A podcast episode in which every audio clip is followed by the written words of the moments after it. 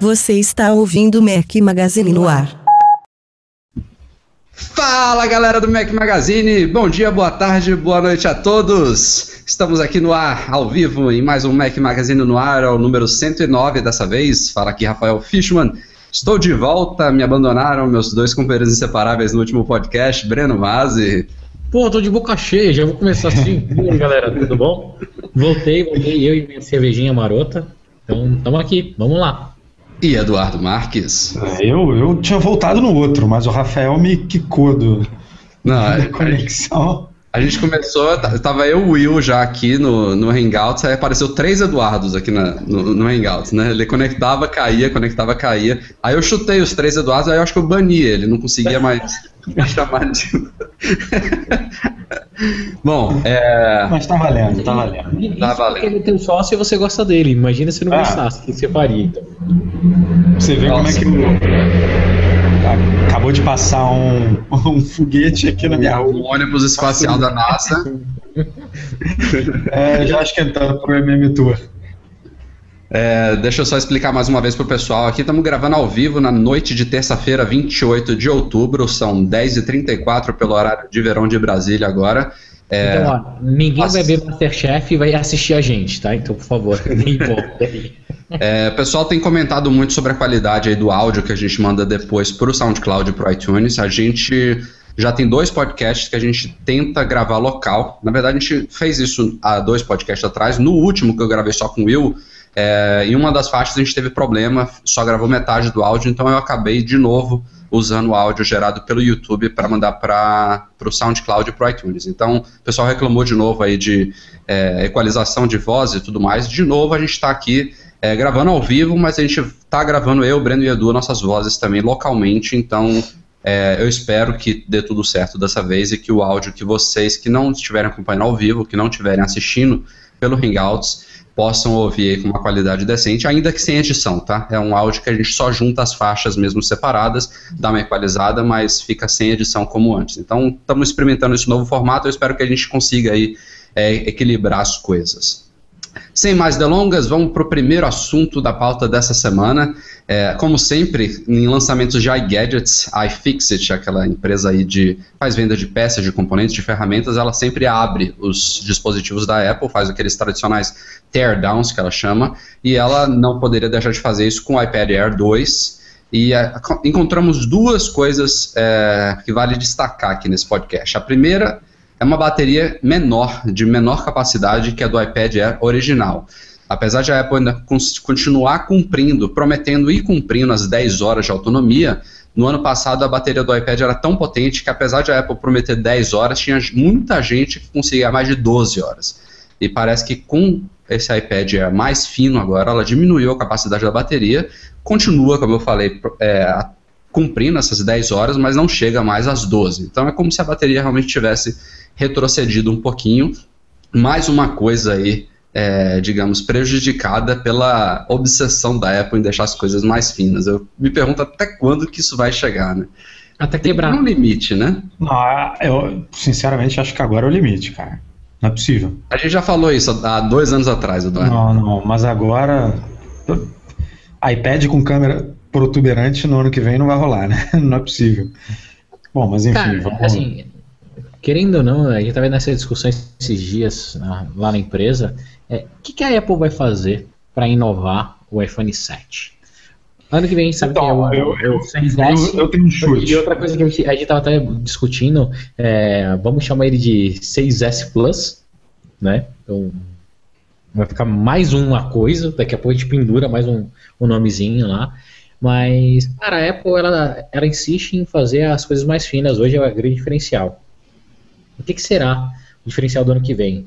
Os caras não vão deixar mais fino nem o iPad, nem o iPhone, porque ele já é meio incômodo, não sei se vocês notam isso também. Eu no meio agora estou começando a usar a capinha de novo. Você tira a capinha, ele já fica meio que escorregadio. Tá? O iPad eu não peguei ainda, vou pegar agora com vocês no, no final de semana que vem para testar, mas eu, eu acho que ele ficou tão fininho quanto um Kindle, né? Então, é, ele deve ser gostoso de pegar, mas também, mais do que isso, vai ficar muito Cara, ele tá, ele tá mais fino do que os iPhones, cara. Então, mais fino do Ele que tá o muito bizarro. O iPod Touch. É que muito era, fino. era- já era incrível. É Pode muito falar, bizarro. eu acho um tesão, acho um animal pra caramba. Mas o que, que vocês apostam, fugindo totalmente aqui da pauta que o Rafael colocou, que eu sempre faço isso pra, pra alegria geral dele e da nação, é, cara, o que, que a Apple vai inventar. Então, eu, eu, eu tenho um chute muito design. bom. Eu tenho um chute muito bom. Ah, eu acho que- falou, falou, eu acho que eu vou, vou fazer gol, vou fazer, vou fazer uma aposta aqui. O que, que, que a gente via antigamente? É, antigamente a gente via as- a tecnologia de ponta chegando no iPhone e depois chegando no iPad, que nem o Touch ID, né? Touch ID chegou no iPhone e esse ano chegou no iPad. Eu acho que pode ser que a gente comece a ver coisas chegando primeiro agora no Apple Watch e depois nos outros aparelhos. O Apple Watch agora ele tem aquele feedback que você ele tem pressões diferentes, né? Se você toca na tela, ele faz um comando. Se você aperta realmente com mais pressão, ele faz outra coisa. E ele tem um, um- um- é, isso é o que a Apple vendeu, né? A gente ainda não testou, só o Breno. Então, então a gente não tem como falar. E ela tem Mas- potências, né? É o chamado. Na verdade, eu não sei se esse é o chamado feedback áptico, né? Que ela chama. É, Esse feedback áptico, na verdade, é ele dar uma tremidinha pra te. Teoricamente ele treme de formas diferentes e, de, e- e- e sentidos diferentes. tá? É, isso que o Edu tá falando não é isso. É, é É, realmente não, é a ela não ser um mero, uma- um mero toque capacitivo, né? Teoricamente você Exatamente. tem um clique, você consegue apertar e ela faz um. É. Você. É, é o feedback. É, Desculpa, exatamente. Eu jantei, tá, galera? Só pra avisar. Eu continuo no queijinho e na, na cervejinha. Um brinde pra vocês, obrigado. Então eu acho que esse deve ser um dos, uma das novidades do iPhone, porque foi o que você falou, cara. É, é muito difícil, né? Você inovar todo ano é, em produtos que já são, na teoria, e para muita gente, os melhores do mercado.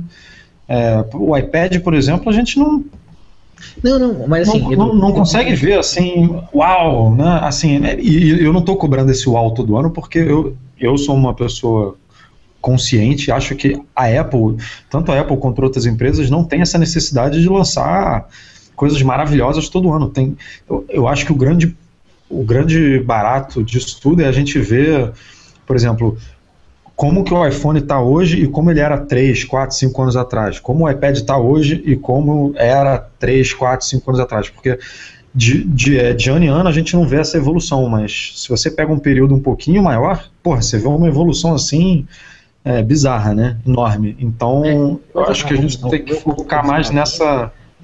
Edu, é o seguinte, você falou do feedback na tela, tudo legal, mas a, a minha questão mesmo é design. É, será que a Apple vai mudar de material de novo? Será que em dois, ó, jogando lá pra frente, porque a gente sabe que o 6S vai ser exatamente igual, o daí pode vir com essa tela, pode vir com um sistema de fibra optical diferente. Eu acho assim que é, A prova d'água. a prova d'água. Mas o que eu aposto, falando aqui, é, vai vir detalhezinho de design mesmo, mas o que eu acho que vai ser a grande diferença no iPhone 7 projetando isso e o, o iPad vai ser a forma onde a, que a gente carrega o device. A Uhum. gente não vai carregar mais ele com os cabos da forma que a gente está vendo, e isso vai dar uma origem a um novo design. Então, Vai porque você tira. Você tira a necessidade de uma porta, né? Ali, daquele tamanho e tal. Você pode abrir possibilidades diversas aí. Eu acho que esse vai ser o, o grande. Mas vocês acham que a porta, o Lightning sairia só por causa Não. da recarga indutiva? Não, Porque tem, tem N formas de você. Você pode não estar com seu carregador indutivo, né? Você pode usar um carregador de parede com cabo, você pode sincronizar com o Mac, você pode integrar com acessórios, né? Não, não vai sumir ele. Eu acho que não some de jeito nenhum. É, não, eu acho que nessa primeira versão não, mas em algum momento some, né?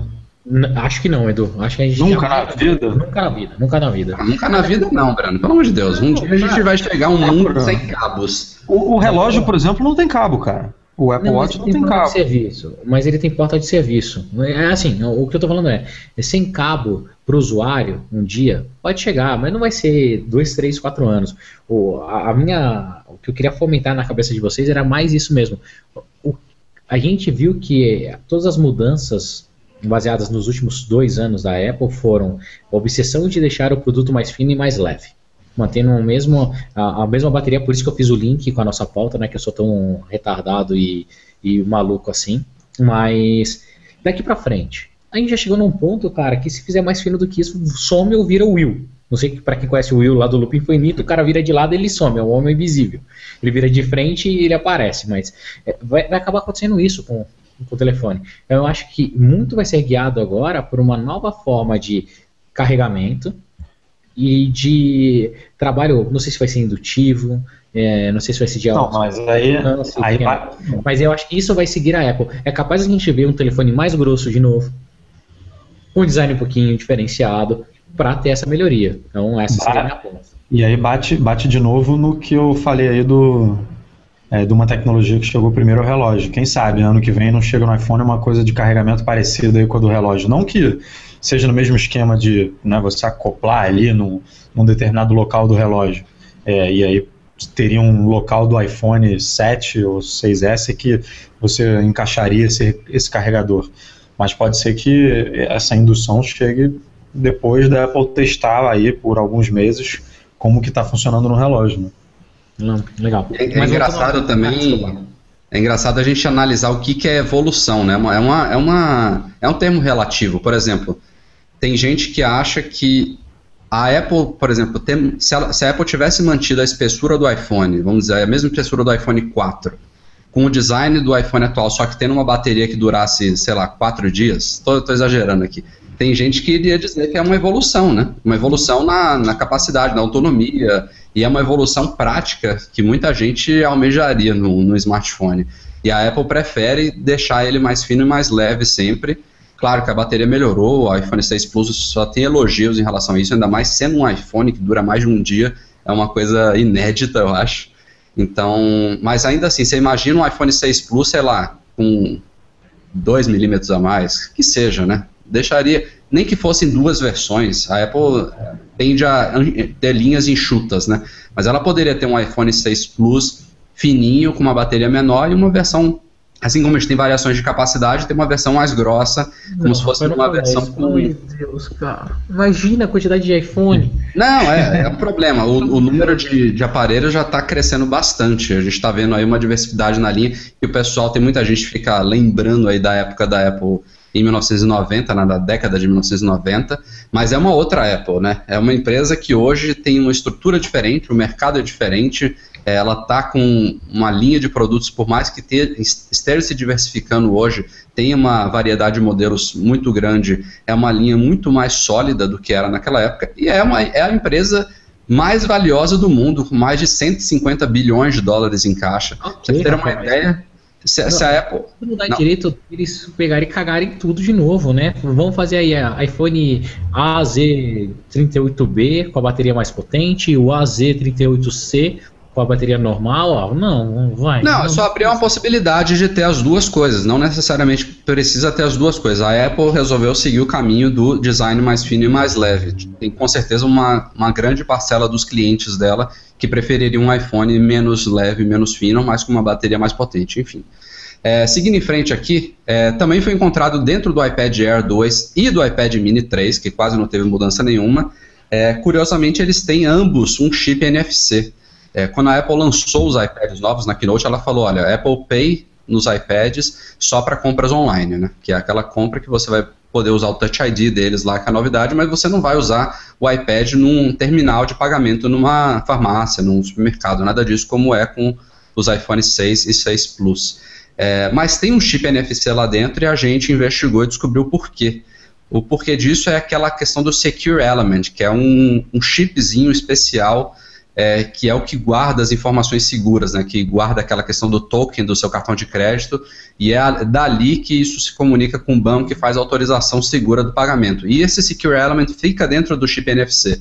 É por isso que nos iPads, nos dois, tanto do, no iPad Air 2 quanto no iPad Mini 3, eles têm um chip NFC só que não tem antena, né? Ele não está usado ali para comunicação de curto alcance mesmo. Ele, tá, ele, ele foi implementado só para viabilizar o Apple Pay ser utilizado nos novos iPads. É por isso também que o Apple Pay não pode ser usado em iPhone 5S mesmo tendo Touch ID. O Touch ID por si só não é é, não, não, não completa a receita de bolo para viabilizar o Apple Pay. Então fica aí a explicação para quem estava na dúvida com relação a isso, beleza? Beleza. O que foi um mole, né, da Apple? Vocês não acham que, assim, esquece o Apple Pay, porque o Apple Pay eu acho que realmente não faz sentido nenhum. É, foi o que você falou, não vou lá levar um iPad Air, botar lá no terminal de pagamento. Só que a antena vocês acham que não seria útil para outras aplicações de NFC em casa, por exemplo, aquele HomeKit de você, é, sei lá, enfim, a gente ainda não sabe como que a Apple vai explorar isso, mas a gente, nessa semana mesmo, a gente escreveu um artigo aí dizendo que a Apple está investigando novas, novas formas de usar o iPhone é, e o NFC do iPhone em, por exemplo, substituir o crachá, em vez de você passar o crachá na roleta lá do seu edifício, é, do, do trabalho, você vai passar o iPhone. É, os termos, não sei como é que funciona os ônibus aí em Salvador e em São Paulo, mas aqui no, no Rio de Janeiro, no Rio de Janeiro tem um cartãozinho, um cartãozinho que você encosta no encosta numa maquininha e ele já debita ali os, os 3,50, 3 reais da passagem e você passa na roleta. Isso poderia ser feito com iPhone. E obviamente isso abre, porra, um milhão de possibilidades aí de você chegar em casa, encostar o teu iPhone na maçaneta e, e a porta abrir, seu carro, cofre, é, enfim, um milhão de coisas que algumas também não fazem sentido com, com iPad, mas poderiam, outras poderiam fazer muito sentido. E aí cortou, né? Não vai rolar isso por causa da antena. Mas assim, Edu, agora olhando bem o que a Apple faz, se qualquer coisa, desde lá de trás o 3G e agora a, a questão do Touch ID, ultimamente em NFC, a Apple ela nunca lança tudo de uma única vez. Ela pega, faz é, o primeiro não, ano super capado para testar, daí no segundo ano ela começa a interagir mais e no terceiro lança o negócio para valer. O Touch ID foi até rápido, cara, e só teve uma interação. Ele saiu no 5S e no 6 já teve muita novidade. Então pode ser que no 6S a gente veja o NFC sendo utilizado para muito mais coisa. Então, é, isso é perfil da Apple. Então, é, mas aí os iPads, aí ela corta, corta a compatibilidade com os iPads mas, antigos. Né?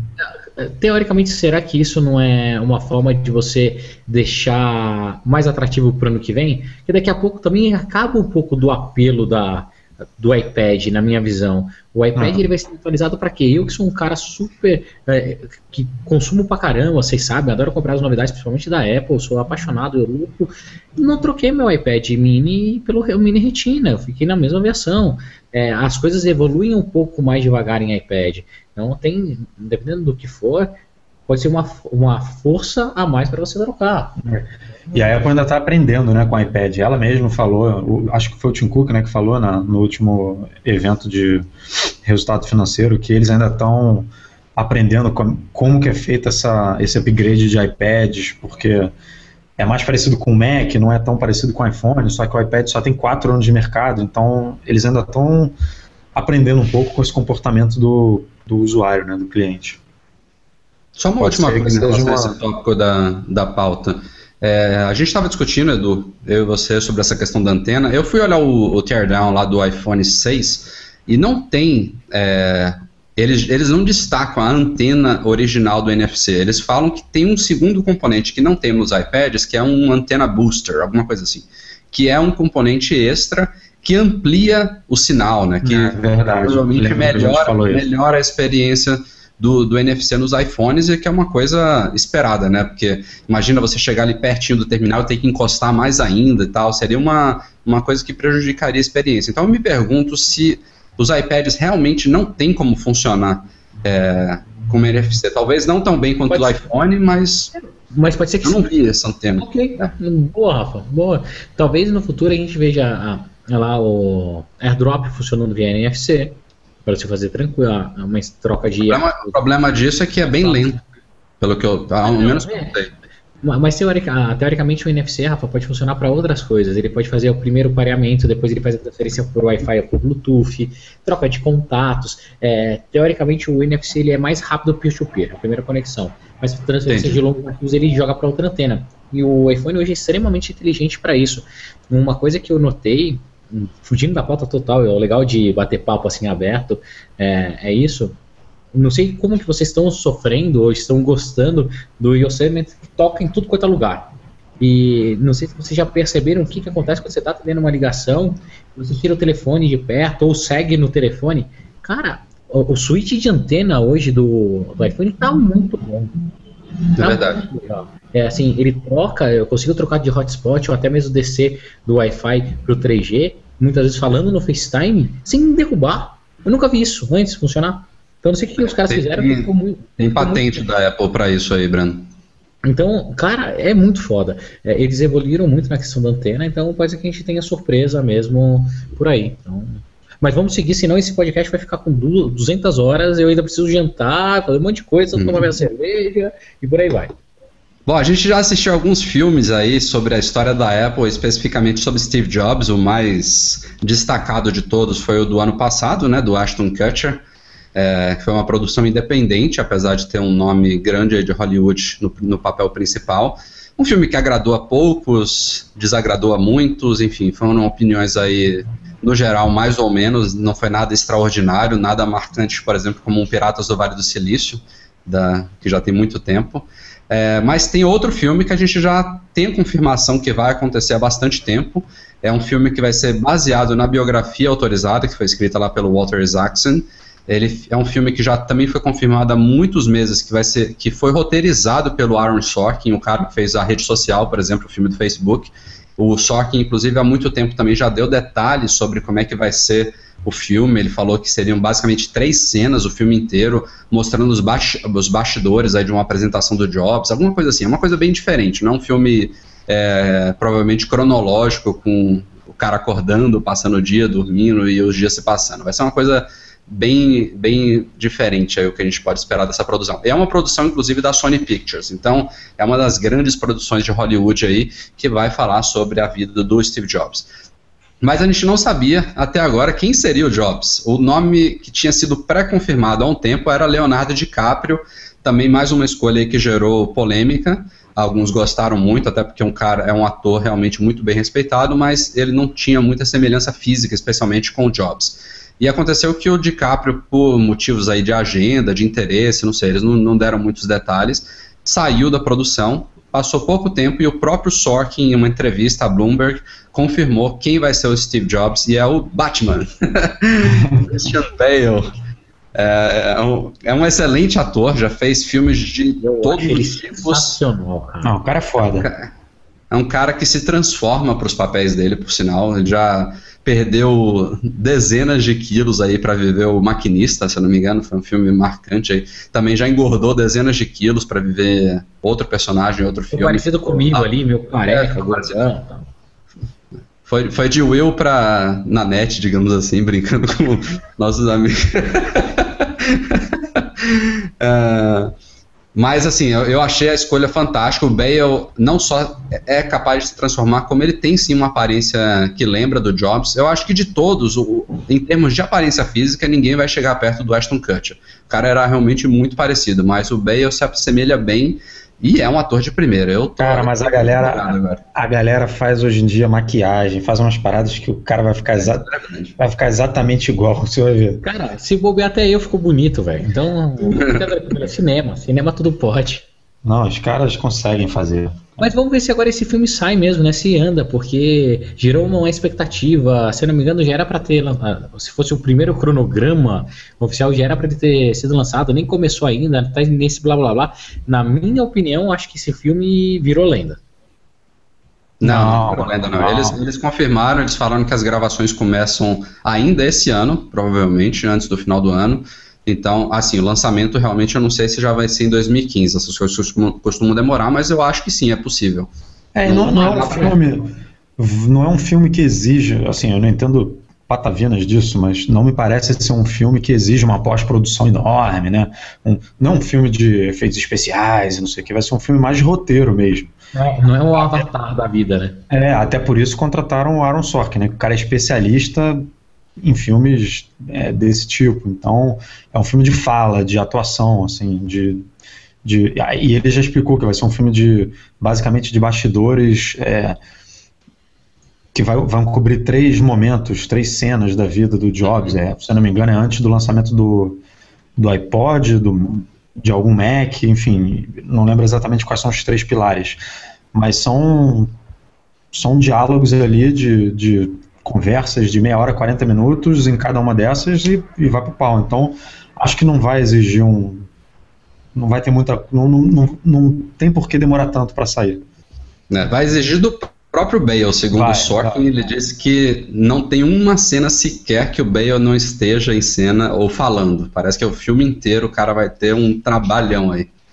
Enfim, vamos, vamos ver. Eu acho que assim como a produção lá do Kutcher, é, quando os caras começarem a filmar, devem começar a pintar mais informações, foto, fotinho de set. A gente também tem que conhecer os outros personagens que vão estar, né? O Bale é o primeiro nome confirmado, mas como é uma grande produção, deve, podem ter outros atores de Hollywood aí conhecidos também envolvidos no projeto. Vamos ficar ligado, a gente vai avisando para vocês no site.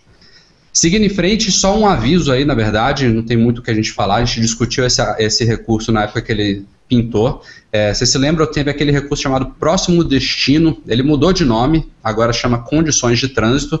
Ele estava funcionando no iOS 7 ainda, na central de notificações aqui no Brasil. De repente ele parou de funcionar, passou, sei lá, uns dois meses aí, agora voltou a funcionar no iOS 8 aqui para brasileiros.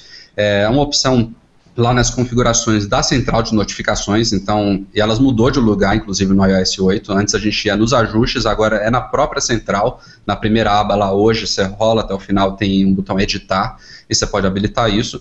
Ah, o, único, detalhe é que você tem que estar com aquelas opções de localização habilitadas, né, de captação de lugares frequentes e tudo mais. E o que, que isso faz é basicamente na, na aba hoje lá da central, ele mostra quanto tempo que você levaria para chegar em algum lugar que você costuma ir sempre. Então, por exemplo, o, o, iPhone já sabe que todo dia às seis da tarde você sai do trabalho e vai para casa. Então, se você abrir ali a central de notificações mais ou menos nesse horário, ele vai te dizer, ó, se você sair agora do trabalho, você vai demorar 15 minutos ou 45 minutos para chegar em casa com base nas informações de trânsito que ele obtém dos mapas da própria Apple. Então é um recursozinho assim, uma informação útil a lá Google Now, eu acho que foi o Google que começou com uma coisa desse tipo, mas tinha parado de funcionar, voltou exatamente como antes, então fica a dica aí para quem não viu ainda. Caso não esteja aparecendo, confira se os ajustes estão todos ligados relacionados a isso, ou então reinicie o aparelho também, né, costuma reaparecer após um restart. Beleza? É isso. Nada a comentar. Breno, o Apple Pay está funcionando no Brasil, é isso mesmo? Cara, legal pra caramba. Vai aqui pegar meu iPhone e aqui tem. Ah, foi montagem, não funcionou. Tá, tá. Então foda-se se vai aparecer o registro do meu cartão. Mas quem entra lá, ó, no seu. Ah, caralho, quanta coisa. No Passbook.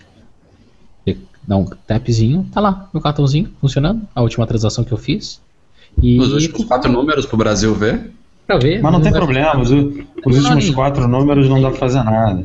Ah, então é um cartãozinho, só, só pra galera entender como que, como que funcionou de verdade. É, depois de que eu li as matérias, tudo, eu já estava meio desconfiado. Ó, isso aqui é um, até mais uma imagenzinha que eu, que eu apertei. E quando ele vê que você está perto do NFC transmitindo, ele te aparece essa tela, tá vendo? Ó? Uhum. Então, Segure perto do leitor, né? Para pagar. É, cara, funciona muito easy, é muito legal. Você vai na maquininha, coloca lá o valor. Eu testei fazendo propaganda aqui na, nas máquinas, eu tentei tanto na Redcar como na Cielo. Na rede agora, né, que não é mais Redcar. A rede funcionou e a Cielo não, pelo menos nesse estabelecimento que eu fui. Na, na rede você pega, digita o valor, dá um OK, ele já aparece lá com umas cinco bolinhas ou seis bolinhas em cima, esperando o NFC, e você aproxima o iPhone, cara, ele já, já aparece, bota o. E é muito rápido. Você bota o Touch ID, pá, paga. E sai cospe na maquineta. Transação aprovada. Vamos, vamos aos detalhes, né? O que, que acontece? Tem, tem dois detalhes fortes aí para a coisa funcionar aqui no Brasil. Primeiro que quem tiver com iOS 8, mesmo em inglês, não vai ver essa opção de adicionar é, cartões de crédito. Você tem que ir em ajuste geral, idioma e região, alguma coisa assim, Exato. e mudar a região para os Estados Unidos, porque o Apple Pay hoje em dia só funciona teoricamente nos Estados Unidos. Se você fizer a isso Apple... com o iPhone em português, ele vai aparecer as opções, não é isso, Breno? Exato. A Apple, cara, é, é, muito engraçado que ela sempre faz esse tipo de controle, que é o, o controle mais burro, mas para tudo. Desde a época lá do desbloqueio, quando desbloqueava o iPhone, era assim. assim é ridículo. Tanto é que não, não mas não deixa de ser um filtrozinho, né, Breno? Porque aí ah, a, a, tinha... Na verdade, é pro, é pro usuário leigo, né? É, exatamente, o leigo não vai ver o negócio e não vai dizer que não está funcionando. Ah, eu tô tentando É, botar e não é funciona. É, isso aí. Eles estão preocupados com, ah, não é proibido cadastrar, ah, é um filtrozinho. Na hora que eu vi que não tava lá, falei, puta, ver? A galera já, você entra na internet, a galera assim, não, fiz a VPN, não apareceu, não sei o que, cara. Entrei lá, mudei região, pá, apareceu, eu, puta, que retardo. Tá, tá tudo em português, né? Já tá todo em português, a tradução muito bem feita, é, em- sem detalhe, sem erro nenhum. Então ele fala lá, quando você tenta cadastrar o cartão brasileiro, ah, esse cartão não pode ser cadastrado porque não, não tá participando, por aí vai. Esse é o segundo grande detalhe, que muita gente, inclusive, vai dizer, ah, não tá funcionando no Brasil porque tem que ter um cartão americano. Tá funcionando. É, esse é um detalhe realmente importante. Você precisa, hoje em dia ele só funciona, só aceita cadastros de cartões de crédito ou débito americanos. Então o Breno tem um cartão do Bank of America, tem centenas de bancos dos Estados Unidos que já estão dentro do Apple Pay. E o, isso é mas assim, importante porque. Fala, Breno. É, banco, banco para débito não são centenas ainda, tá, Rafa? É uma dúzia lá. São 10, se eu não me engano, ou menos do que isso. Os cartões emiti- emitidos por os outros 500 bancos, Visa ou Master, aceitam lá também. Isso aqui não Entendi. é qualquer Master, qualquer Visa que vai funcionar. Ele precisa ter cadastrado. Depois eu fui checar aquela informação que a gente bateu papo no chat, Rafa, que, que eu te falei, ah, por que, que tem que ter essa parceria com a Apple? E eles me confirmaram que é isso mesmo a Apple ela montou um sistema para ficar mega easy pro, pro cliente. Então eu cheguei no, no Walgreens, vamos supor, da, da vida nos Estados Unidos, que já está habilitado para Apple Pay. Na hora que eu for pagar e chegar com o iPhone perto, eu não vou pegar recibo, eu não vou pegar nada. Isso já vai automaticamente para o e-mail cadastrado da, do seu telefone, com recibo, detalhe de compra, tudo. Então essa integração, quando ele fala que ele precisa fazer esse sync, é, essa parceria com as lojas, é para fazer esse benefício para o cliente. Então, você pagou ali, você já tem o detalhe de toda a sua compra, aonde você comprou, a localização, e isso depende de integração. Para um simples pagamento, igual a gente fez, você vai em qualquer maquineta e paga. Por isso mesmo que algumas lojas que a gente fez até lá no post, Best Buy, me ajuda aí, Rafa. É, Best Buy mais CVS, CVS, Walmart, 7-Eleven, Walmart. Walmart, Target, não, Target não, é, algumas outras tiraram o pagamento via NFC porque lá na Apple todo mundo que nos Estados Unidos todo mundo que tem Apple é mega fanático e tava de testar. Então qualquer coisa de NFC a gente já tentava pagar porque realmente é muito fácil, cara. O telefone sempre tá na tua mão, sai do restaurante ou de algum lugar, o telefone tá na mão. Chegou no caixa, você nem precisa nem precisa desbloquear, abrir Facebook, nada. Se o NFC estiver ativo, ele já aparece aqui.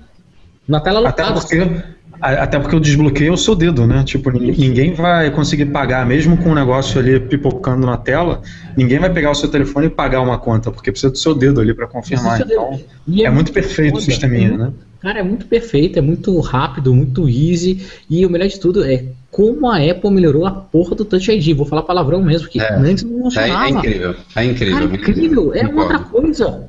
Eu não sei o que o cara fez. Ficou muito foda. Meu dedo que é to tosco.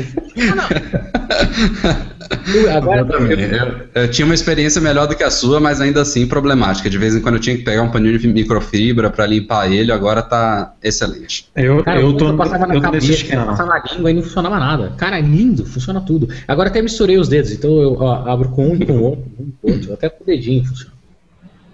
Eu tô nesse esquema de ter que limpar o, o Touch ID, mas eu acho que é porque eu cadastrei muito, é, vamos supor, muito reto, e na hora que eu vou usar, realmente, eu boto muito de lado, entendeu? Então eu vou recadastrar os dedos para Cara, ver se melhora cabeça pra isso. baixo vai.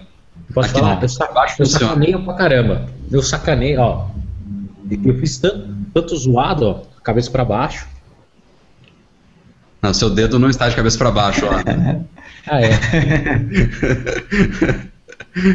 tá meio difícil aí, né? Me fudi. Mas, mas Tá, funciona. deixa eu só explicar. Você, tava, você falou muito bem aí sobre a integração do Apple Pay com as lojas, mas a integração que é mais importante de todas, é por isso que ele requer um cartão americano, é a integração com os bancos. Então, Exato. quando você vai cadastrar um cartão, você usa a câmera do iPhone, é outra coisa legal, você tira a foto do cartão, ele identifica os números e tudo mais, ele manda essa informação para o banco, o banco valida o seu nome, seus dados e tudo mais, e aí gera um códigozinho, que é esse o código armazenado no Secure Element do NFC. Então, no iPhone, mesmo no chip seguro lá, o seu número de cartão de crédito não fica armazenado nunca. Eh, O banco É. gera um código de comunicação que fica armazenado de forma segura, e aí na hora do pagamento ele gera um código temporário, é aleatório, manda para o banco, faz uma validação aí de token aleatória, e aí valida a transação. Então é por isso que a Apple começou só nos Estados Unidos, mas o, o mais legal de ver que a coisa já está funcionando aqui, mesmo com cartão e, e mesmo com cartão americano, é que falta, não falta muito para a coisa se expandir internacionalmente. Eu acho que é, é mais simples do que a gente imaginaria. É, é só a Apple ligar para o Itaú, para o Bradesco, para o Santander, para não sei o quê, e, e fazer as parcerias. Depois eu acho que tá eu vou ajudar aí, hein? Eu acho que eu vou ajudar aí, hein? Manda ver, manda ver. Hum. Mas essa, essa questão das lojas contra, Breno, isso aí eu achei fim da picada, né, cara? O, cara esses terminais com NFC, eles já existem há o quê? Dois, três, quatro anos? No mínimo, né? Já estão lá nas lojas. Aí o Google Wallet é outro que foi prejudicado por isso, né? Eles, é, evidentemente, tá todo, é, essas lojas decidiram desabilitar o NFC por causa do Apple Pay, mas o Google Wallet foi de tabela nessa brincadeira. E até hoje não tinha incomodado, ninguém usava o NFC. Mas, Mas cara, por que, que incomodou? A Apple, velho, a Apple ela gera uso pra cacete. A galera, é, exatamente. Realmente, realmente, quer usar. E outro problema sério que, dependendo da loja, quando você faz um NFC pelo Android, é, pelo menos foi isso que um cara que trabalha num. Não, não vou fazer propaganda, mas num sistema de restaurante desses internacionais, que ajuda lá no, no restaurante da minha mãe, Tony Romas, em São Paulo, Moema. Isso ele faz. Isso ele faz. é nosso, porra. Mas eh, o cara me falou que no Android, o que, que o Android faz? Ele dá um cheque de que foi pago. Então o sistema entende, emite o recibo e vem o comprovante. No Apple Pay não. No Apple Pay ele espera que tudo isso faça por trás. Então o sistema meio que trava. Ele não parece que não pagou. E na verdade pagou. Então, algumas vezes que o Bank of America cobrou duas vezes, a galera pagou mais de uma vez, foi exatamente esse problema, que é o sistema legado velho não recebeu o feedback que foi pago, entendeu?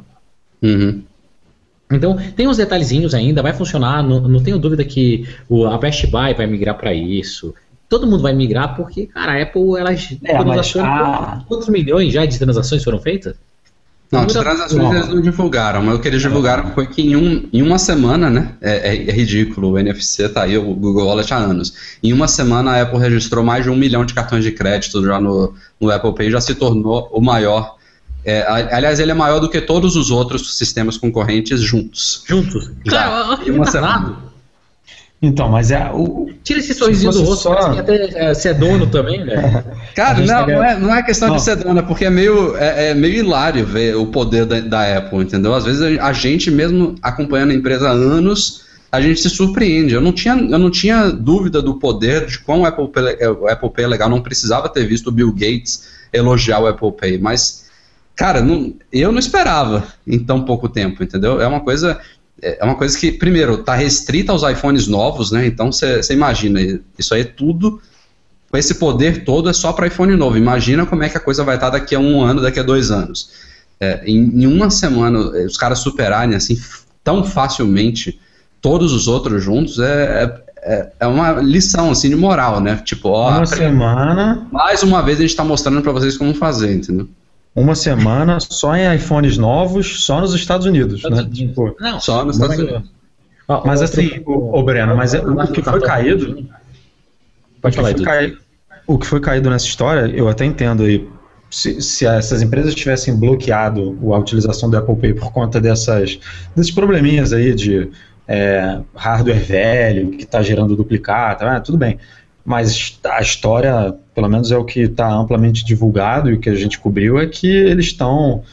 Um monte de empresas estão juntas aí num consórcio para desenvolver um. que estão desenvolvendo uma solução de pagamento que é ridícula, baseada em QR Code, que precisa de conexão com, internet para poder mandar autenticação para a nuvem, é, voltar, enfim, é, você não, não usa cartão de crédito, você usa é, débito direto da sua conta, ou aqueles cartões os gift cards né, das lojas, porque os caras querem justamente se livrar da taxa administrativa é, do cartão de crédito que, que eles têm que pagar para os bancos. Então, assim, é, é, retaliação, né? É dizer assim, não, o, o eu estou criando o meu e eu não vou permitir é, a Apple, porque até então, até ontem, todos os outros podiam usar, né? O Google Wallet, blá blá blá blá blá.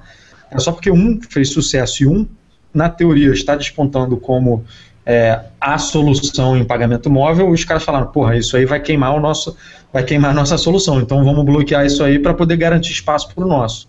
É, foi basicamente isso, assim, né? De vez em quando. Eu, eu, acho que eles têm todo o direito de tentar, mas não adianta nadar contra a maré ou dar murro em ponto de faca. A Apple veio para ficar. Não, mas é, é, é diferente, Breno. É, é, é, diferente. A Apple ela, ela, é, ela é muito fechada, ela tem o ecossistema dela, mas ela sempre permitiu só o dela. Até ontem esses caras permitiam de todo mundo, cara. Você podia pagar de qualquer jeito, dinheiro, cartão de crédito, cheque, débito, é, Google Wallet. Aí, e o negócio Apple, deles é vender, é, né? O negócio deles é, Apple, é, meio ridículo. A Apple entrou, o nego, nego tirou a Apple, assim, é, é diferente a comparação. É o seguinte, a Best Buy e todos esses outros consórcios, aí, todas as outras empresas, elas têm certeza absoluta que o cara ainda está com a carteira no bolso ele vai pagar o cartão. Ninguém vai deixar de comprar por não usar Apple Pay. Lógico que tem os super fãs, ai, também não vou pagar. Mas o cara vai efetuar a compra. Daqui dois anos vai ser diferente. Daqui dois anos, quando os caixas eletrônicos estiverem integrados nessa porra, o cara não precisar do cartão de crédito mais, for um cartão 100% virtual, com token, que o número não é um número fixo, que é randômico a cada vez que você faz a transação para evitar fraude, acabou, o cara vai ter que ceder. É questão de tempo. Eu, eu juro que eu nem me preocupo. Isso aí pra mim é ah, notícia que o cara tá lá tentando resmungar, mas ele vai ter que ceder. Vai ser super rápido isso. Uma coisa, é, quando eu usei aqui no Brasil mesmo, eu, eu tô louco pra MM Tour, aí galera, é, chegar lá e usar. Cara, é mágico, é muito rápido. Aí, o Breno vai pagar todas as contas do MM Tour, Apple não, Pay. Não, eu vou pagar todas as minhas contas no Apple Pay, sem dúvida nenhuma. Mas quero ver como que é essa interação de recibo, tudo. E outra coisa interessante que eu ia falar, no cadastro do meu cartão, pelo menos, como fazia tempo que eu não usava ele, ele eu cadastrei perfeito, apareceu uma mensagem assim, ligue no 1800 lá do Bank of America para ativar seu cartão. Você liga na central, ele cai na central do Apple Pay. Oh, e obrigado por ter ligado para o Bank of America for Apple Pay. É, digite 1 para, catar, para liberar cartão de crédito, débito, não sei o que. A atendente confirmou os dados, perguntou: Ai, tudo bom? Você, você cadastrou ele no iPhone 6 Black 128 GB? Sim, eu vou dizer que eu cadastrei mesmo. Ela, ótimo, então seu cartão está liberado agora. Verifica na tela. Chegou um push notification instantâneo. É, Bem-vindo ao Apple Pay. Pode usar a. Efetue sua primeira compra. falei, cara, que legal, obrigado. Daí fui lá na. Como chama? Mas isso, isso foi necessário só porque o seu cartão estava bloqueado, né? Ou todo mundo será não, que precisa fazer não isso? É, é, cara, não é cartão bloqueado. Eu acho que é porque fazia muito tempo que eu não usava meu cartão. E daí cadastrei e eles liberaram. Mas foi é super lindo. Ela, é, na hora que eu liguei, ela pediu: ah, me passa só o número do seu cartão, os três códigos da verificação, confirmou duas datas lá, a data de nascimento, não sei o que, e liberou. Foi muito rápido. E, e, a, e, o mais animal que a menina, assim, mega bem treinada, sabe? Sabia exatamente tudo. Onde você aperta, o que que faz, o que que é, o que que é um Apple Pay, o iPhone você estava usando. Eu pensei assim, imagina trazendo isso para o telemarketing do Brasil, ensinando a galera como puta que pariu. Desculpa, nada contra o telemarketing, que até fazer dois elogios. Fui muito bem atendido hoje e ontem, então obrigado, galera. Eu não vou fazer propaganda, mas Vamos seguir, ó. Vamos frente, então. o rei do jabá. Vamos lá. É, Mac Magazine recebeu aí informações que a gente diz ser quentes, a gente espera que sejam quentes, são de, é, são de fontes confiáveis, já se mostraram confiáveis no passado, não são informações oficializadas pela Apple nem pelas operadoras ainda, mas a gente já sabe quais são todos os possíveis preços dos novos iPhones no Brasil e a data de lançamento. A data estaria agendada para 14 de novembro, uma sexta-feira, tradicional sexta-feira. Aí naquela virada de 13 para 14 deve rolar aqueles coquetéis, eventos, celebridades e blá blá blá, show de bola, filas. é, com relação aos preços, o que a gente recebeu foi o seguinte: é, os preços variam de 3,199, né, 3,200 para o iPhone 6 de 16 GB a 4,399, né, 4,400 ao iPhone 6 Plus de 128 GB. Eles variam em uma média de 400, média não, né, exatamente 400 exatamente. reais de um modelo para outro. É, assim como nos Estados Unidos, pelo menos dessa vez não houve essa discrepância, o iPhone 6 de 64 GB ele custa o mesmo que o iPhone 6 Plus de 16. 3599 os dois, e o iPhone 6 de 128 GB custa o mesmo que o iPhone 6 Plus de 64 GB, 3999 os dois. É, os preços, claro, assustam. É, todo mundo adoraria que eles fossem menores que os dos anos passados. Vale lembrar, de novo, aqui que o iPhone 6 Plus não existia no ano passado. Então, até ele é mais caro nos Estados Unidos, né? ele é 100 dólares mais caro do que era o iPhone top de linha na época, que era o iPhone 5S. O iPhone 5S é como se fosse o iPhone 6 hoje, a gente tem um modelo um pouco mais caro. Então era natural que o iPhone top de linha, que agora é o 6 Plus de 128 GB, já fosse aqui mais caro do que era o 5S de 64 GB na época, que se eu não me engano era 3599, né? Era 3600. Se não me falha a memória, o iPhone mais caro do ano passado era 3.600, agora vai ser 4.400. Pessoal, claro, resmungou, esses são os preços, vale lembrar, de 12 vezes, tá? À vista a Apple dá 10% de desconto. Então a gente fez uma tabelinha lá no nosso post comparando com o preço à vista em relação aos Estados Unidos e a variação aí em relação aos Estados Unidos é de uma média de 50%. Os iPhones aqui são 50% mais caros que se você comprar nos Estados Unidos, já considerando aí o imposto local, IOF e tudo mais. É, como eu falei, adoraria ter um iPhone mais barato aqui, mas os, alguns leitores, pé no chão, pelo menos, fizeram uma análise mais apurada aí com relação ao ano passado para cá, e a própria variação do dólar, ela justificaria essa subida de preços. É como se, é, na verdade, teve um lá que fez um cálculo bem preciso e a coisa ficou praticamente elas por elas, se você considerar a disparada do dólar, e isso antes da é, nova presidente, nova, nova velha presidente ser confirmada, tá? Então, isso aí, inclusive, é um motivo que me, me deixou com medo, tá? Eu, como esses preços ainda não foram anunciados pela Apple, eu ainda vejo uma pequena possibilidade de os valores reais serem até um pouquinho maiores que isso, a não ser que eles já tenham definido, prevendo uma possível alta do dólar depois da, do resultado das eleições. Não sei. Mas. Você quer que eu comente é. dos preços? De verdade? É isso que você está esperando? E vai ter também aquela Primeiro... novidade que a gente comentou em alguns podcasts de você poder pagar em 24 vezes com juros, né? Enfim. Não, cara, eu já estava que... prevendo isso. Eu achei que. Não vou, não vou falar que eu fiquei feliz, mas ao mesmo tempo eu fiquei não tão abismado. Eu achei que pudesse vir mais caro, sim, por causa do dólar, e, entre outras coisas. Não compraria jamais o telefone aqui. Não compraria. Mas. Lembrando que nesse ano desse ano tem duas diferenças em relação ao ano passado. A primeira é que qualquer iPhone que você comprar no mundo é compatível com quarta geração. E a segunda é que, de novo, os iPhones americanos são os mesmos homologados pela Anatel aqui no Brasil. Então, quem for para os Estados Unidos e comprar, não só vai funcionar o 4G, como também vai ter direito à garantia aqui no Brasil. Aquela, aquela, aquela dor de cabeça que aconteceu no ano passado não existe agora. Então, realmente diquinha para quem tá afim de pegar o iPhone direto na operadora, que vai ter um monte de gente que não pode viajar, que tem facilidade tudo. Tenta experimentar a operadora o máximo possível, aproveita seus pontos, o que você gasta aí por mês. As operadoras conseguem sim dar desconto e boa compra. Espero que chegue rápido, porque tem muita gente ansiosa, cara. Dia 14 tá aí, né? É, cara, dói, né? Você pensar que o iPhone é, pelo menos o atual, né? Não vou, vou descartar aqui os, os anteriores que continuam à venda, mas o iPhone atual, mais barato, custa mais de 3 mil reais, é foda. É um, é um, é um telefone, né? É um smartphone. É, mas acontece. Galera, o microfone do Rafa tá uma porcaria aí, ele vai tirar e colocar de novo para funcionar. Enquanto isso, é... aí ele ficou mudo. Eba, Rafael, mudo, milagre! Milagre! É... O mestre Mas... de cerimônias mudo, quem diria, né? Será que ele voltou? Não, não com a memória, não com a memória. Então, mas é isso, cara. De preço é isso. Vamos ver se dia 14 realmente confirma. Se operadoras quiserem mandar pra gente convites e telefones novos, a gente não vai achar ruim. Mas, Rafael, em Salvador, você vai tentar em alguma loja, alguma coisa, Rafa? Pra quê, cara? cara, você sabe que eu tenho que viajar para outra cidade, né, para ir para a loja da Apple. Então, vamos ver, vamos ver. Tá bom. Quem sabe, quem sabe como, como é o lugar oficial, né? Eu espero que a Apple não faça nenhum coquetel na loja dela. Eu espero que ela deixe isso para as operadoras.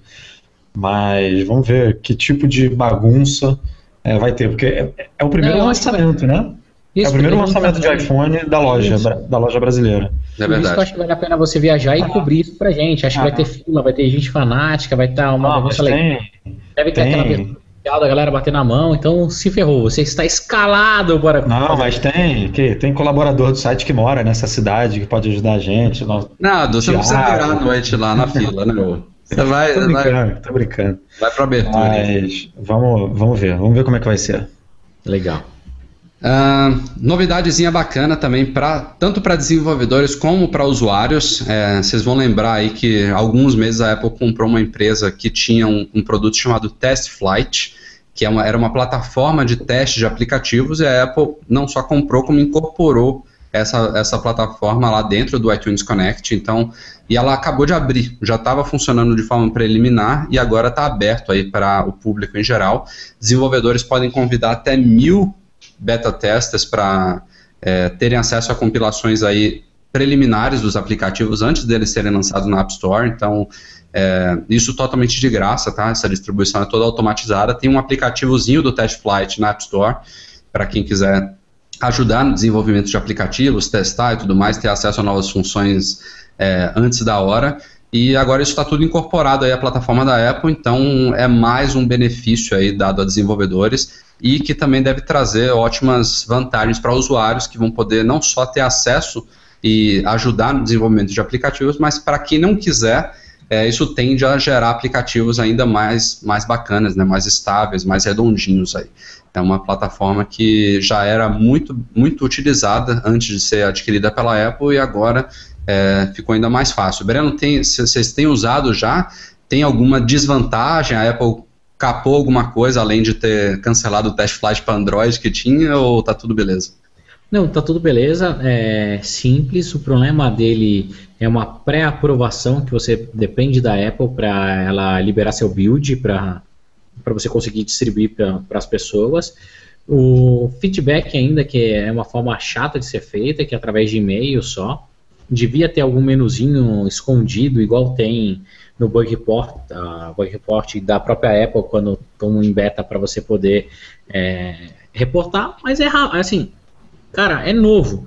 Como a gente já sempre fala, a Apple ela pega e lança as coisas uh, eh, para aprimorar.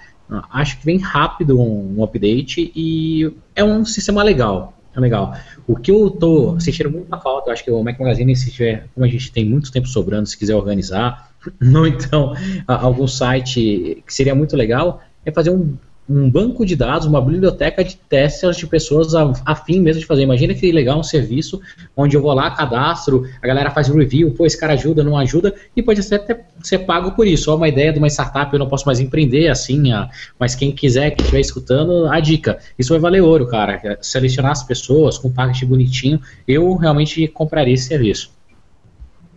Legal. Vamos lá. vocês, acham, vocês acham que chega Mac App Store é, para aplicativos de iOS 10 ou não? Acho que sim. Acho que vai ser o mesmo sistema. É, seria uma boa mesmo. Apesar de que no Mac a gente não fica atrelado ao App Store, né? Você pode instalar aplicativo de qualquer lugar. Então sim, sim. a distribuição é, pode ser independente também. No iOS isso foi necessário.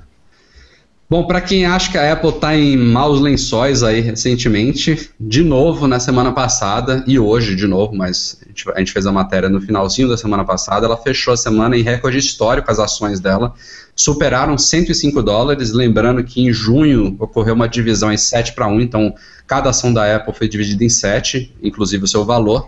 Então, se você multiplicar aí 105 arredondando por 7, a gente está falando que elas estão valendo mais de 730 dólares na época antes do ajuste. É um recorde histórico. Apple, as ações da Apple nunca valeram tanto quanto estão valendo agora.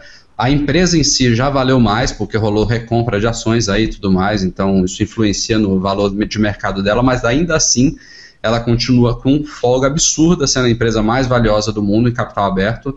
A segunda é a ExxonMobil, que é a gigante petrolífera, que vale 400 e tantos bilhões, a Apple está acima de 600 bilhões é, Google e Microsoft estão na casa dos 300 bilhões cada um. Então é uma diferença absurda aí.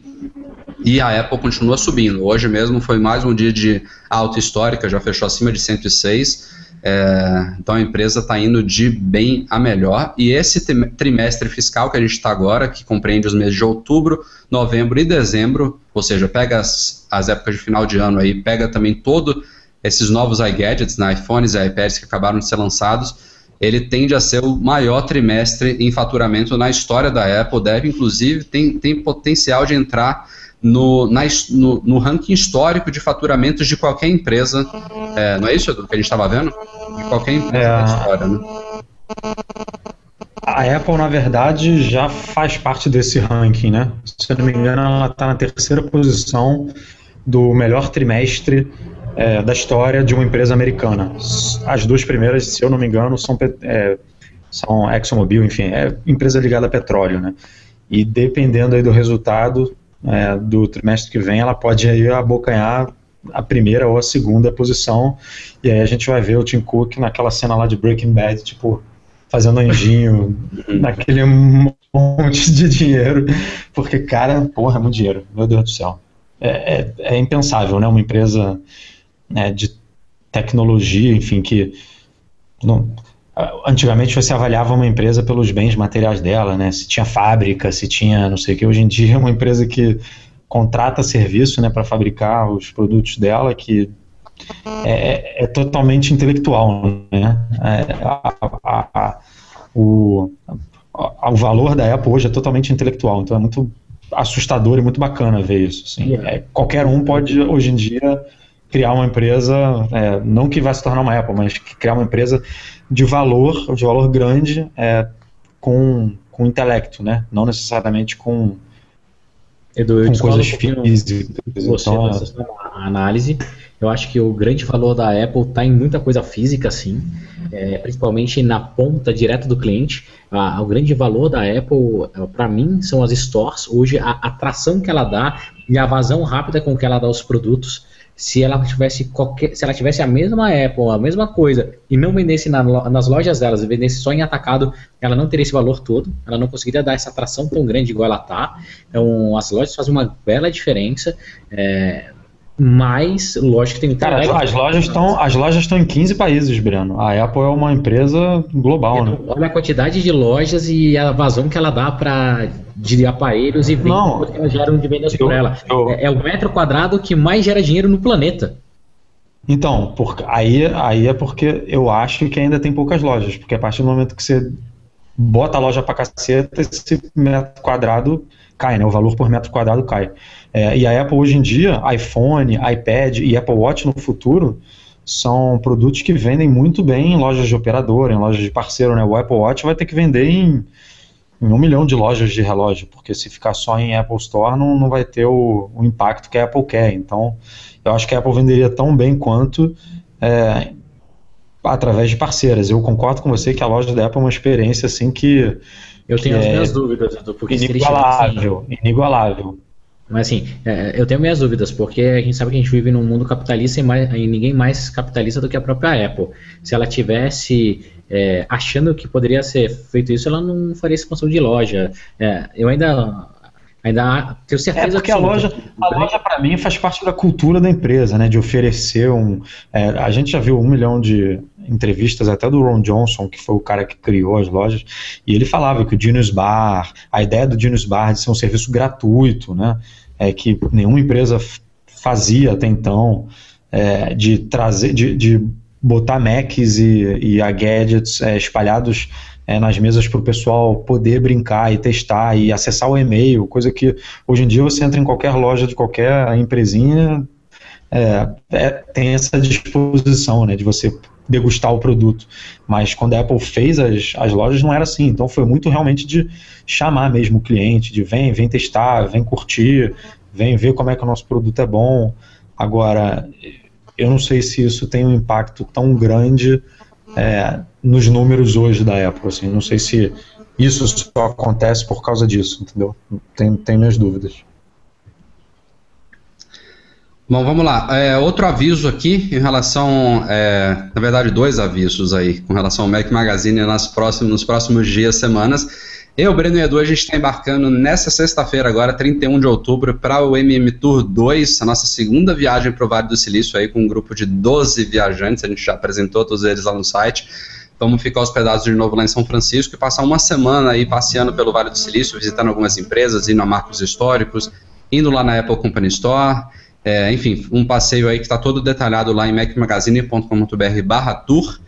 É, já estamos começando a planejar também o MM Tour 3, para quem tiver interesse, a gente sugere que se cadastre desde já lá na página, macmagazine.com.br barra tour, tem um formuláriozinho lá no final, você pode se cadastrar, mesmo sem compromisso, não quer dizer que você tem que ir na próxima viagem, nem na outra, a gente vai entrando em contato e vendo a disponibilidade e interesse de cada um, mas se você tiver interesse de viajar em algum MM Tour, é, a gente sugere que se cadastre lá, porque a fila de espera é muito grande. Uh, e além disso, na volta do MM Tour, a gente pousa de volta em São Paulo no dia 9 de novembro. É, logo no dia 12 à noite, em São Paulo, vai estar eu e o Edu. Não sei se o Breno vai poder ir também, espero que sim. Mas eu e o Edu já estamos confirmados aí no evento de inauguração da nova Quadro Treinamentos. Foi a empresa que patrocinou a nossa ida para a Austrália no mês passado para ir buscar os novos iPhones. Eles estão inaugurando uma nova sede na Alameda Santos, uma, uma sede bem bacana, e vai ter um evento especial é, à noite, lá do dia 12. É um evento fechado para convidados, a gente está é, anunciando só pela nossa presença lá. A gente sorteou também um convite lá no site. A gente vai fazer uma cobertura também depois para vocês, mas quem tiver interesse também de conhecer os cursos e treinamentos que, que a Quadro oferece, é só entrar em quadro com dois ds.com.br, está tudo detalhado por lá.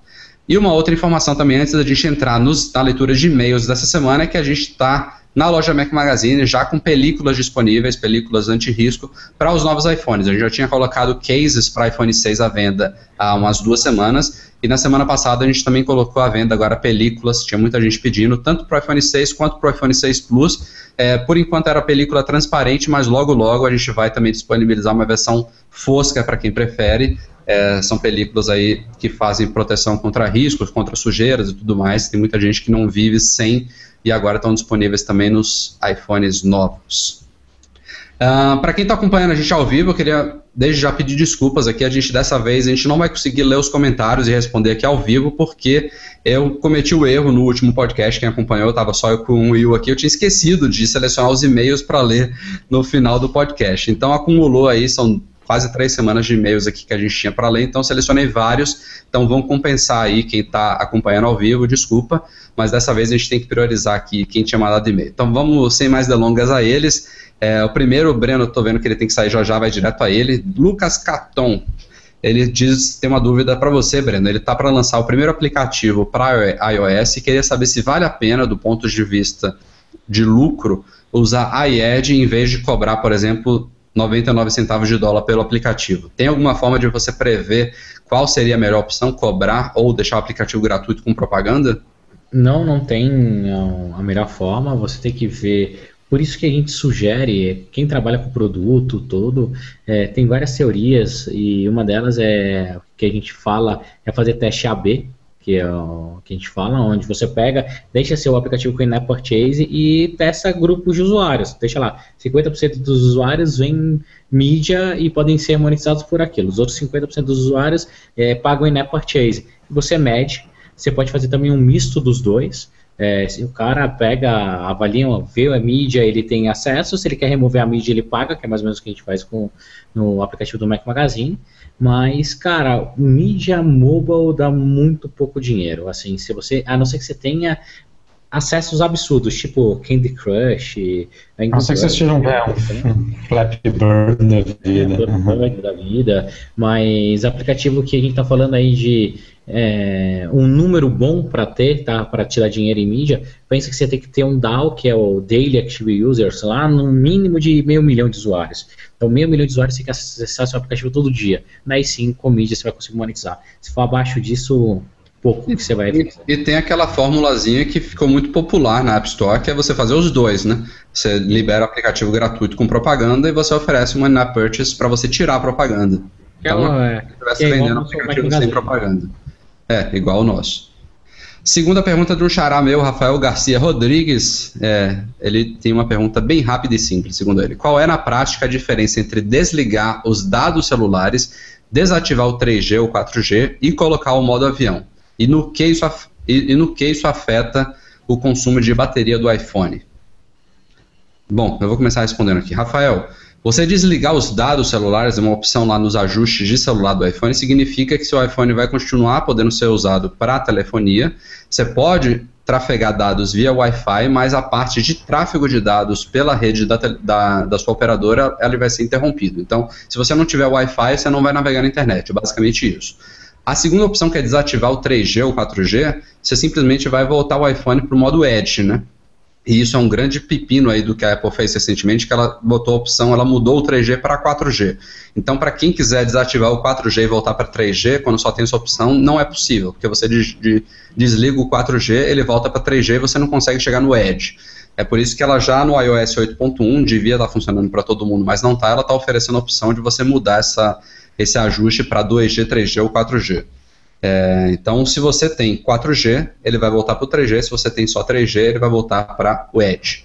Então, nesse caso, você deixa a internet mais lenta, mas você economiza bateria também. E o modo avião, ele, quando você liga o modo avião, ele desliga tudo. Ele desliga a telefonia, desliga tráfego de dados e desliga até o Wi-Fi. Você pode até ligar o Wi-Fi manualmente depois com o modo avião ligado. Mas quando você ativa o modo avião, ele desliga tudo, desliga inclusive Bluetooth, que é justamente para você usar no avião sem interferência nenhuma. Beleza? Querem, querem complementar alguma coisa aí, companheiros? É isso aí. Tá. Edu, nem sei qual é a pergunta, mas vai para você que está calado. É de uma mulher. Ah, vem, já vem uma, vem uma pancada agora. Não, não, é tranquilo. É da Natália Gomes. Ela tem uma dúvida: por que, que o iPad mini de primeira geração continua sendo vendido? Ela diz que tem um e que ele é praticamente inútil para ela, que depois do iOS 8 o iPad mini dela, que é o de primeira geração, ficou muito ruim. Ela, inclusive, pergunta se a Apple corrigiria isso no iOS 8.1. Foi um e-mail que chegou antes da atualização. Não sei se melhorou a coisa para ela, mas ela tem comparado aí antes desse update com um iPhone, por exemplo, ou então o iPad Air do marido, e viu que a coisa melhorou bastante. Ela, ela questiona aqui: cadê o padrão Apple? Por que, que esse Boa iPad pergunta, sendo vendido? Boa pergunta. Eu também me pergunto por que, que a Apple está vendendo. Na verdade, eu me pergunto por que, que a Apple está vendendo o iPad mini original, o iPad mini 2, o iPad Air. Para mim, ela deveria vender só. Não, o é, iPad mini de primeira geração é o bem grave, né? Que ele é basicamente um iPad 2, né? Em hardware. Sim, mas. É, cara, é a Apple tentando é, disponibilizar é, gadgets para todos os públicos, para todos os bolsos, mas é, eu eu não concordo com essa. É, não, é que não, não é que eu não concorde que ela tenha que tentar fazer tudo ficar mais acessível para todo mundo, mas, mas foi isso que você falou, é um hardware muito antigo que não suporta direito os aplicativos de hoje em dia, quer dizer, você já compra uma coisa que você está pagando um pouco mais barato, mas que daqui a quatro meses, seis meses, os aplicativos que você comprou hoje provavelmente não vão mais funcionar por conta de uma atualização. Então, é, para mim é é inexplicável, assim. É... Para mim, a Apple não, não, não sei te vendendo mais nenhum. Não sei te responder. Ela não tinha que estar tá vendendo mais nenhum iGadget sem tela retina. Para mim, já deviam ser todos com tela retina. Esse é o mínimo. Já seria uma boa linha de corte. Né? E, e, fica confuso mesmo, né, cara? Porque a gente que entende do, do negócio, que, que busca informação, a gente sabe do que, que a gente está falando. A gente sabe é, as diferenças do iPad mini para o iPad mini 2 para o iPad mini 3. Agora, quem, quem não tem esses detalhes, cara, entra numa, numa loja, olha as opções: iPad mini, iPad mini 2, iPad mini 3, iPad Air, iPad Air 2. Tipo, a Apple sempre foi conhecida por por mais que ela oferecesse muitas opções, né, de 16, 32, 64, agora de 16, 64, 128, cor branca, é, prateada, cinza espacial, dourado, enfim, mas são coisas é, são pequenos detalhes que você deve escolher, né? Ah, vou, eu quero um iPhone cinza ou prata, de 16 ou 128. Não são coisas tão complexas que você tem que analisar, putz, qual é o hardware do iPad mini? Será que ele vai suportar o meu uso? É, enfim, é, complicou uma coisa que não precisava. É, tinha que manter aí a coisa mais enxuta mesmo, como a gente estava acostumado. Beleza, vamos em frente aqui. Edu, mais uma aqui que é especialidade sua, do Bruno da Fonte. Ele instalou o Yosemite recentemente e notou, claro, o iCloud Drive lá no Finder. Mas ele está perguntando se não funcionaria como um Dropbox da vida. Tipo, se você copia os arquivos lá para a pasta do iCloud Drive, como é que ele visualiza no iPhone? A gente já falou isso lá no site, mas a gente pode resumir aqui no, no podcast. É, cara, é... também é outra coisa assim que por enquanto, é inexplicável. Eu e o Rafa, a gente já conversou muito sobre isso e a gente chegou à conclusão que a Apple deveria, ao menos na nossa opinião, claro, deveria lançar um aplicativo iCloud Drive na App Store para permitir que a gente tenha acesso a esses arquivos. É, porque no Mac funciona assim, né? Você simplesmente arrasta a coisa para lá e fica armazenada, e aí você quer ver no Mac, no, no iPhone não tem como. Hoje, é, para você ter acesso a esses arquivos, é, você precisa meio que abrir o aplicativo relacionado ao arquivo que você quer acessar. Por exemplo, é, você colocou um arquivo do Pages no iCloud Drive, você vai lá no iPhone, abre o Pages e esse arquivo vai aparecer. É, se, a, se, o, se a opção de armazenamento no iCloud no iPhone estiver ativada, é claro.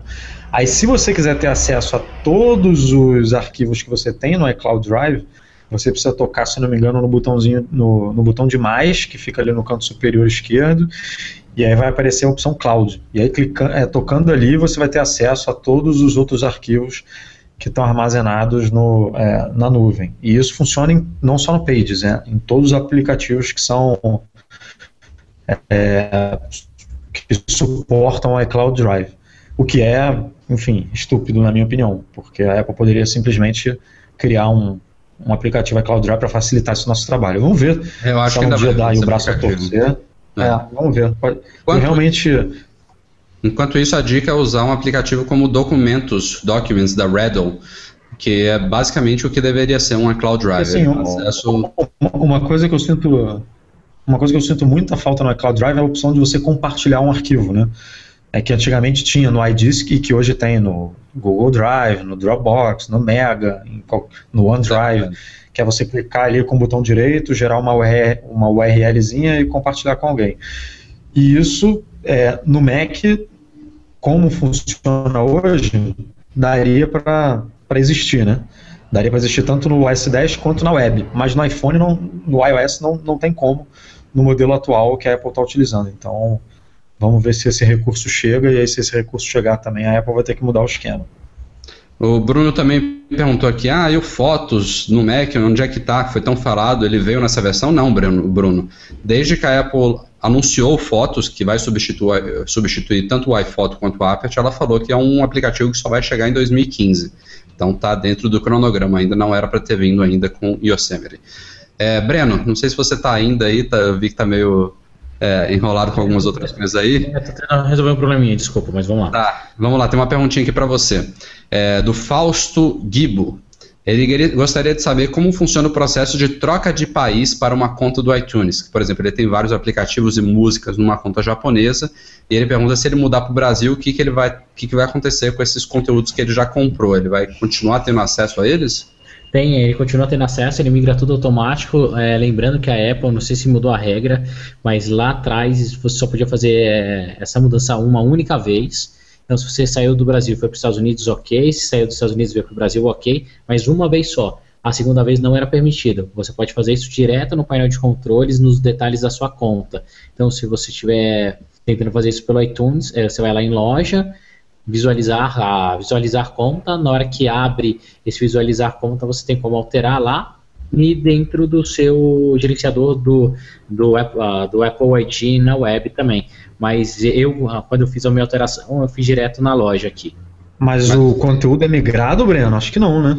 O conteúdo é migrado. O conteúdo é migrado. Não, mas é, o, o detalhe é que os conteúdos que não existir na loja que você está mudando, você não tem direito, por exemplo, a updates. Se, se tiver um aplicativo, é, vamos, vamos, dar o um exemplo aqui de GTA, apesar de jogos violentos já estarem disponíveis na loja brasileira, GTA 1 que ainda não está.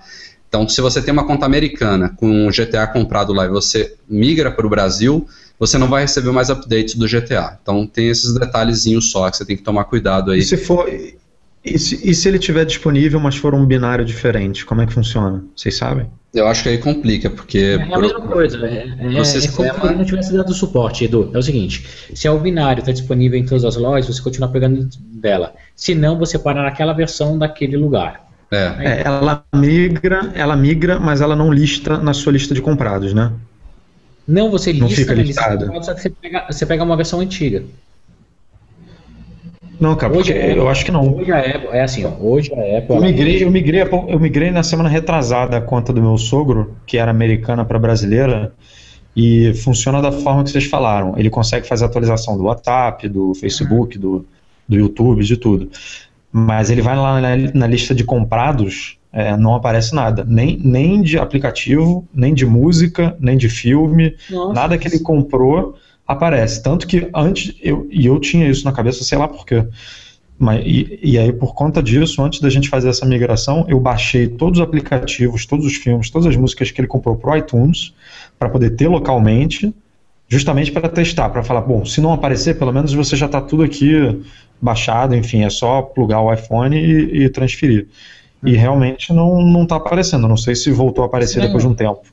Edu, o, o checa com tempo, então abre um ticket no suporte. Ah, eu, é, dá uma olhada de novo. Feito, Os conteúdos que estão disponíveis nas duas lojas têm que aparecer. Aparecer, cara. É Inclusive uma... música e filme. Inclusive música e filme. É. Ó, eu, eu li a conta da, da Ana, que era americana, a gente tinha a conta dela americana, principalmente por causa dos vídeos que a gente compra para as meninas, exemplo, Frozen lá, não tinha na loja brasileira. Quando a gente migrou, continuou com a Frozen aqui. Daí esses dias, ah, esses dias, troquei, trouxe o iPhone novo para ela. Cara, entrei lá no comprado, baixei e funcionou normal. Vou dar uma olhada. Vou, vou pegar o telefone dele e ver se já aparece alguma coisa. Fechado. Ô, Rafa, vai, tem mais pergunta? Tem mais três só para fechar aqui. Você consegue esperar? Eu consigo. Três? É. Tá, libera, libera o Breno, libera o Breno, libera o Breno. Cara, desculpa. Vai, vai, vai, gordinho. Vai, pipi não, cara. É, é, que, é aquele negócio. Vai lá, vai lá. O cara que se acha pouco, né? Ter empresa global é foda, porque a gente tem fuso horário no São Francisco agora e, no, e na China. Então deu um pipinão que eu preciso resolver com o pessoal de São Francisco e da China. Desculpa mesmo, lá, galera. Não. Até sexta-feira. Abraço, até mais. Ó, oh, Rafa, já manda o conteúdo pra você lá. Abraço. Tchau, tchau. Uh, vamos lá, Edu. Mais três e-mails aqui para a gente fechar esse podcast. Vamos Daniel Júnior. Que eu tô com 11% de bateria, daqui a pouco acaba. o Daniel Júnior ele comprou um iPhone 6 recentemente, já, já tinha um, um 5C, e aí ele, mas ele manteve o 5C, ele ficou com duas linhas, uma primária e uma secundária, e aí ele logou, claro, com o mesmo Apple ID no outro iPhone dele. A dúvida dele é com relação a aplicativos que ele baixa em um iPhone que começa a baixar automaticamente em outro. Ele disse que procurou nas configurações e não encontrou nada para desativar essa opção. Ele não queria que quando baixar um aplicativo, né, comprar um aplicativo em um, é, em um aparelho, não apareça em outro. O, Cara, isso é fácil. É bem simples, é ah. é nos ajustes da iTunes Store da App Store mesmo. Vou mostrar aqui se você estiver vendo o nosso podcast em vídeo, é nessa área aqui de transferências automáticas, tá? Você pode ver aqui, o meu está tudo desabilitado, eu também não gosto disso, mas você escolhe se você quer a transferência automática de músicas, de aplicativos, de livros e de, tô vendo ao contrário aqui, ah, atualizações de aplicativos, tá? É, na verdade, ele, ele separa novos aplicativos e atualizações. Você pode, inclusive, separar essas duas coisas. Então, você pode manter as duas contas logadas nos, nos dois aparelhos e escolher que isso não aconteça. Se você tiver um Mac, é a mesma coisa. No iTunes tem é, uma opção de fazer download automático de aplicativos que você compra no iPhone e vice-versa. Então é bem simples aí de você desabilitar isso. Vamos lá, Edu, para você essa. Vitor Guarçoni de Paula. Ele tem um MacBook Pro de meados de 2009. Então, já um MacBook Pro aí antiguinho, já fez upgrades de RAM e de HD, na época era possível, né? É, e o Mac atende perfeitamente, mas ele queria uma tela maior. Então ele quer comprar um monitor externo aí para ligar no Mac quando estiver no, no, consultório dele. E aí ele pergunta para gente qual seria a melhor compra em relação a custo-benefício de um monitor externo. E a principal dúvida dele é se esse Mac, é um MacBook Pro de meados de 2009, lembrando, daria conta de um monitor 4K. Bom, a dúvida sobre o 4K, a resposta é não. Não, é. não suporta. O meu, que é um MacBook Pro Retina de 2013, é do começo de 2013, se não me engano, não suporta 4K. Então, é um de 2009 com certeza não. É, agora, quanto ao custo-benefício, aí varia muito da marca que você gosta, é, enfim, do, do, do, acabamento. Eu, particularmente, acho que os da Dell têm um custo-benefício muito bom, tanto aqui quanto nos Estados Unidos. Eles têm algumas opções é, e, e, acho interessante você dar uma olhadinha. É, obviamente, nos Estados Unidos é muito mais barato, se você tiver a, tiver a oportunidade de pedir para alguém ou você viajar, tem muitos monitores bons que custam menos de 500 dólares lá fora. É, e, e, daria para trazer na sua cota numa boa, não precisaria nem declarar. É, então, agora, vai muito da, da, da da sua preferência por marcas. Eu testei um da LG, por exemplo, recentemente, que eu não curti muito, a resolução, apesar de ser uma resolução boa, não, não, não bateu bem com o meu MacBook. É, devolvi e estou para pegar, inclusive, um da Dell. Então, o da Apple eu estava esperando sair um novo, mas não saiu, então vai ficar para uma para 2017, 2018. então, para a gente fechar aqui o e-mail do Igor Shigelka, Shigelka, desculpa, não sei se eu estou lendo seu sobrenome direitinho, Igor. É, ele diz aqui que no penúltimo podcast, foi o 107, a gente tirou uma dúvida de um ouvinte sobre a compra de iPhone 6 full price nas lojas da Apple, é, mas ele está vendo dificuldade de achar iPhones em lojas, ele pergunta se poderia comprar pelo site da Apple e entregar no hotel. E se esse iPhone, que lá tem o full price da T-Mobile, é desbloqueado para uso no Brasil. Ou seja, se há uma diferença entre o full price da loja e a loja virtual. Igor, é, você pode comprar perfeitamente esse full price da T-Mobile. Inclusive, daqui a um tempinho, assim que a Apple começar a estabilizar esses estoques, deve pintar uma opção na Apple Online Store também de um iPhone desbloqueado, sem associação nenhuma com a operadora. A diferença é que quando você vai numa loja física da Apple, você pode pedir um iPhone da AT&T que seja full price. Então, eles, esses full price eles são todos desbloqueados, mas sempre tem alguma operadora associada àquilo ali seja AT&T, Verizon ou T-Mobile. O único que a gente não recomenda é pegar é Sprint, que dá alguns probleminhas aqui no Brasil, pode não funcionar. Os outros, é, todos sendo full price, eles são desbloqueados quando comprados numa loja da Apple. Vale lembrar sempre, tem gente que vai em loja de operadora, paga o preço cheio e ainda pega o aparelho bloqueado. Então a gente não recomenda comprar isso em nenhuma loja das operadoras. Sempre na loja da Apple, seja física ou seja online, vai funcionar aqui no Brasil. Lembrando que é, dessa vez o 4G é compatível e é, a garantia também vai rolar aqui no Brasil, porque é o mesmo modelo homologado pela Anatel. Ok? Isso aí. Bom, galera, a gente vai ficando por aqui. Queria mais uma vez pedir desculpa aí quem assistiu ao vivo aqui esse Mac Magazine no número 109 por a gente não ter interagido com os comentários, mas vocês viram que foram muitos e-mails que a gente selecionou dessa vez para compensar. A partir do próximo, a gente já volta a interagir com vocês também para até justificar um pouquinho a gente fazer essa transmissão ao vivo. E o próximo. Aliás, o próximo, né? É. é, eu ia falar isso agora. O próximo a gente não sabe exatamente quando vai ser. Vocês viram que terça-feira à noite já está virando tradição do nosso podcast. Costumava, há muito tempo atrás, ser sábado ou domingo, depois virou segunda-feira e agora a gente está fazendo as terças-feiras à noite, essa transmissão ao vivo. É, mas a gente embarca, como eu falei, para São Francisco na sexta-feira agora. A gente vai estar tá lá indo no meio do MM Tour na terça-feira, então a gente ainda não sabe exatamente quando que a gente vai fazer essa gravação e deve ser uma gravação especial também com o pessoal que vai estar tá lá com a gente, o grupo lá de 12 viajantes que vão passear com a gente no, no Vale do Silício. Então, por hora, a gente fica aí. É, eu acho bem difícil ser na terça-feira à noite e até ser ao vivo também, que o fuso lá vai ser meio doido, a gente não vai ser. Não, não sei é, se vai ter uma conexão legal. É, exatamente, conexão é um grande problema, né? É. Mas a gente vai preparar alguma coisa, seja ao vivo, seja gravado, é, e o dia que for a gente vai bater ponto aqui. Com certeza a gente vai gravar um podcast especial com o pessoal lá, diretamente do nosso hotel. E também é, pedir a compreensão de todo mundo aí para essa semana que vem. O site vai ficar um pouquinho desfalcado, eu e o Edu a gente vai estar lá de guia, então as matérias tendem a ser ou concentradas em algum período do dia que a gente achar uma brecha lá para publicar tudo, mas devem ser. Que não é o fuso horário do Brasil. É, deve ser um ritmo meio diferente aí do que vocês estão acostumados, mas logo logo a gente volta ao normal. Bom, Edu, valeu. Até semana, até semana que vem, não, né? Até, é, até sexta. É, até sexta-feira. Valeu.